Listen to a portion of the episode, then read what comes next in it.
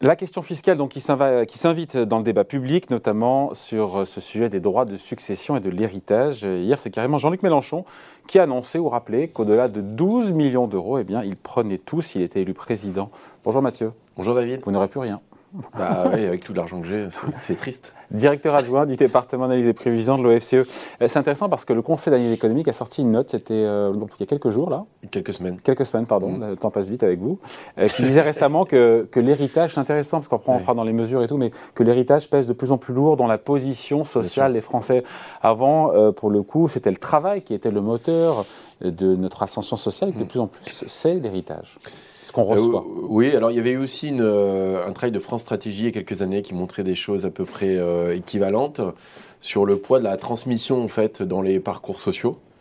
et comme vous l'avez souligné, ce poids-là est de plus en plus important. Hein. On voit ce qu'on appelle, par exemple, dans le patrimoine qui est constitué aujourd'hui, euh, il y en a 60% qui viennent de l'héritage, en fait, hein, dans le patrimoine des ménages.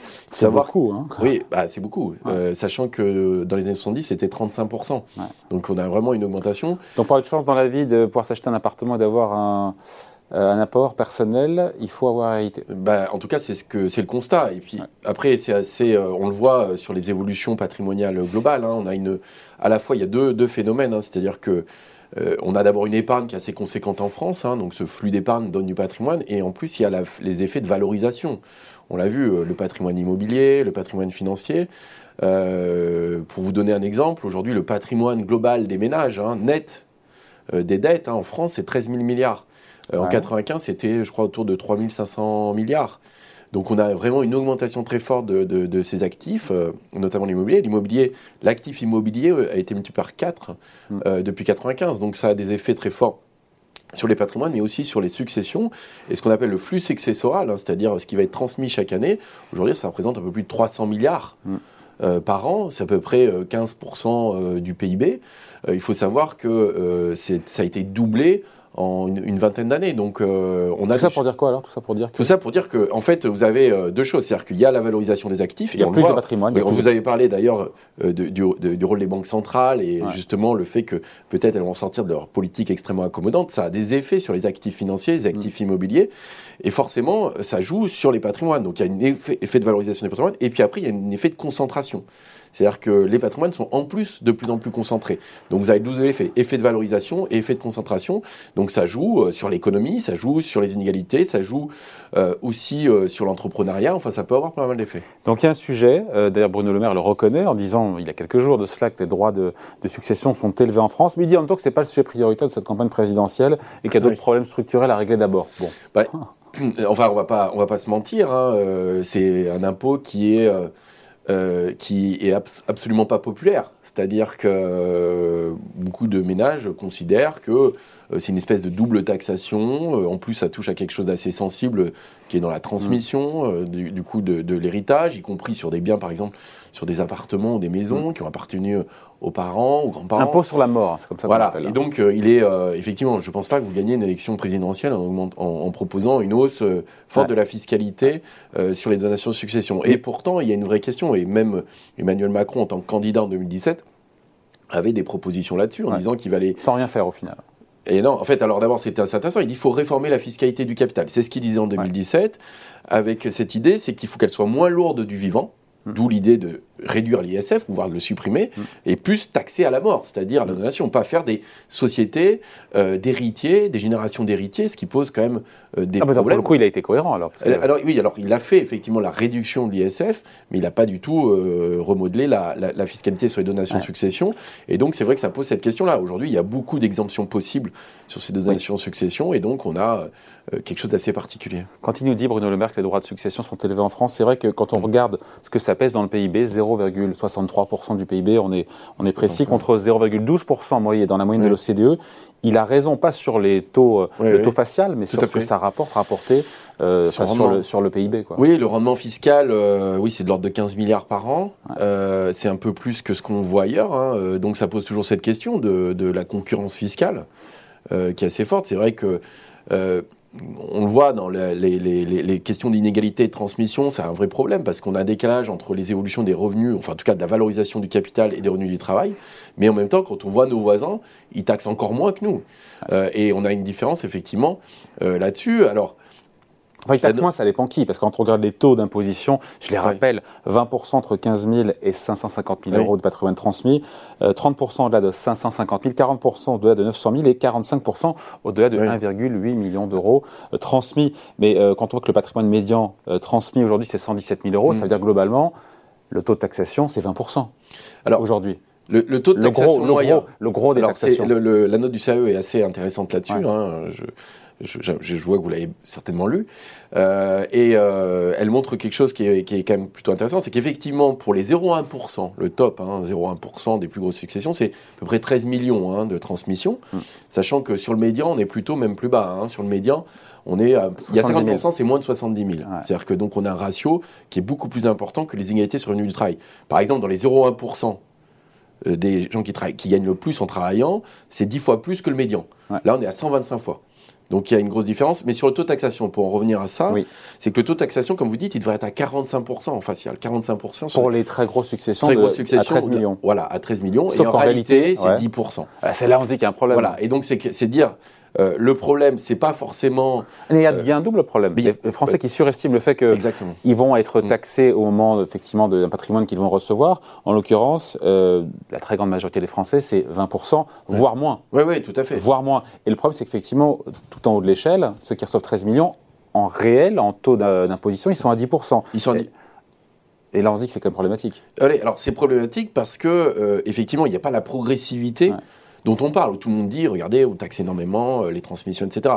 Et en fait, avec les différents dispositifs, hein, euh, notamment, vous avez le pacte du trait, vous avez l'assurance vie, euh, vous avez la possibilité de, de, de, de donner transmettre des démembrement. De donner tous les 15 ans. De donner tous les 15 ans. Alors ça, il y, a une il y a la franchise. Il y a le fait qu'en fait, vous taxez jamais la plus-value, en fait, en réalité, sur l'immobilier, si vous transmettez parce que en fait vous transmettez et donc il y a les plus-values latentes qui sont jamais taxées. Vous arrivez à un taux en fait qui n'est pas si élevé en réalité, 10% sur des euh, successions de l'ordre de 13 millions d'euros. Donc euh, on n'a pas forcément le dispositif qu'on croit, en tout cas il n'est pas forcément appliqué. Ça manque, euh, ça, crée un problème de, visibilité ou de lisibilité. Et puis autre chose, ça veut dire que si vous organisez bien, tout au long de la vie, en fait, vous pouvez transmettre beaucoup. Ce qui est un peu...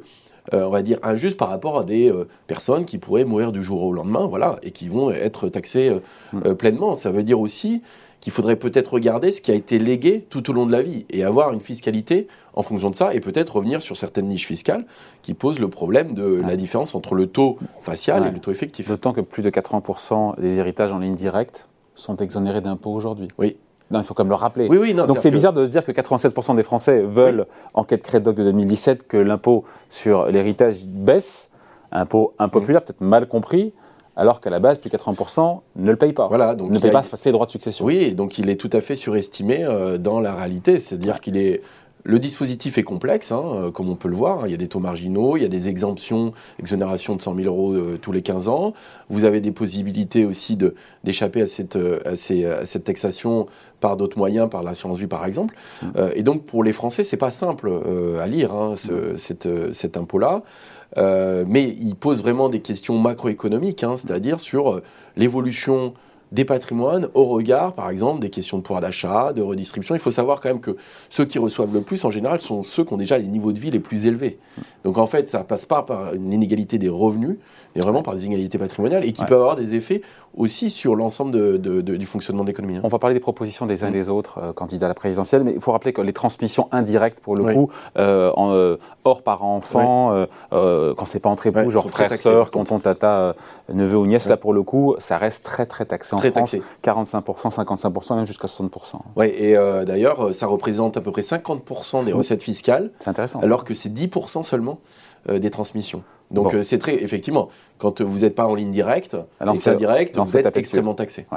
Valérie Pécresse promet pour le coup euh, un choc de transmission de patrimoine. Eric Zemmour et Marine Le Pen mm. aussi s'engagent sur des allègements massifs. C'est vrai qu'en dehors, quand on regarde les différents candidats, euh, en dehors de Jean-Luc Mélenchon, et mm. Anne Hidalgo, mm.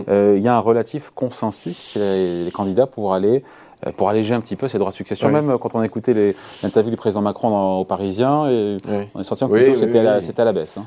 Oui, alors vous gagnez plus facilement une élection en proposant des baisses d'impôts qu'en proposant des augmentations, quoi. mais se pose derrière la question du, bon système fiscal, de la taxation du patrimoine. On le voit, hein, comme vous avez dit précédemment, il y a quand même aussi des effets importants aujourd'hui des politiques monétaires sur la valorisation des actifs. on a une économie qui est connue une chute quand même extrêmement brutale. On a des déficits qui sont très élevés et une explosion de la valeur des patrimoines et donc de la concentration de ces patrimoines. Donc ça pose quand même la question euh, de son impact sur l'économie, euh, de la question de transmission et aussi quelque chose qu'on dit peu, c'est qu'on hérite de plus en plus tard.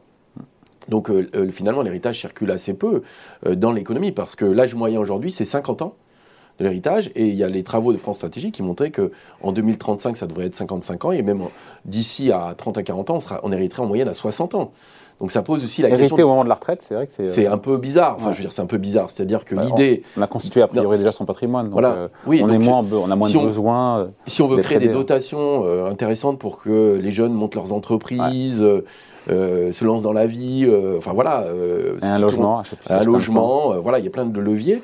On, on, imagine bien que c'est plus intéressant, en même, même au-delà de la seule taxation, c'est de créer une plus de circulation du patrimoine. Aujourd'hui, donc, sur les mesures, hein, Valérie Pécresse propose un régime de donation donc de 100 000 euros, les abattements défiscalisés de 100 000 euros. Aujourd'hui, c'est tous les 15 ans. Elle propose tous les 6 ans. Marine Le Pen, tous les 10 ans. Oui, bah, alors je crois que Nicolas Sarkozy euh, avait à peu près la même euh, proposition, enfin avait mis en place d'ailleurs. Oui. Hein, c'est pas la même proposition. En 2007, quand il a été élu, il y a eu euh, effectivement une réduction. à 6 ans. On met les compteurs à zéro au bout de 6 ans. C'est François Hollande qui était. François Hollande avait fait deux grandes réformes. En tout cas, c'était aligner la fiscalité du capital sur celle du travail et remonter euh, la fiscalité de nos nations succession. D'ailleurs, il n'a pas été réélu. Jean-Luc Mélenchon, faut-il faire un lien Jean-Luc Mélenchon finit là-dessus, qui plafonne donc l'héritage à 12 millions d'euros. Pourquoi est-ce qu'il met le curseur à 12 millions? Pourquoi pas 10, 15 Il ah, faut lui demander à Jean-Luc Mélenchon, peut-être qu'il.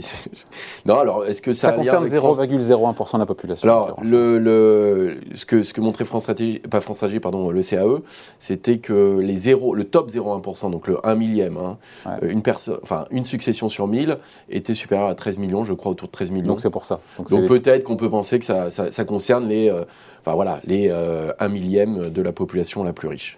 Bon voilà, je, reviens là-dessus, 87% hein. des Français qui veulent mm. que cet impôt soit baissé alors que plus de 80% ne le payent pas. C'est quand même intéressant quand même. C'est quand même intéressant et c'est quelque chose d'assez récurrent, hein. ce discours-là, enfin on l'entend assez souvent et effectivement cette réconciliation entre la fiscalité du capital et le fait que ça touche pas forcément la même personne, euh, est quand même quelque chose d'extrêmement intéressant hein, sociologiquement. Bon, merci beaucoup. Donc, merci Mathieu Plane et bonne année. J'oubliais bonne oui, année. très bonne année. On s'est pas vu, hein. Merci d'avoir été avec nous. Donc, une année pleine d'espoir. Hein une année pleine d'espoir. Oui, il y a des difficultés. On a besoin. Directeur adjoint du département analyse et prévision de l'OFCE. Merci. Merci.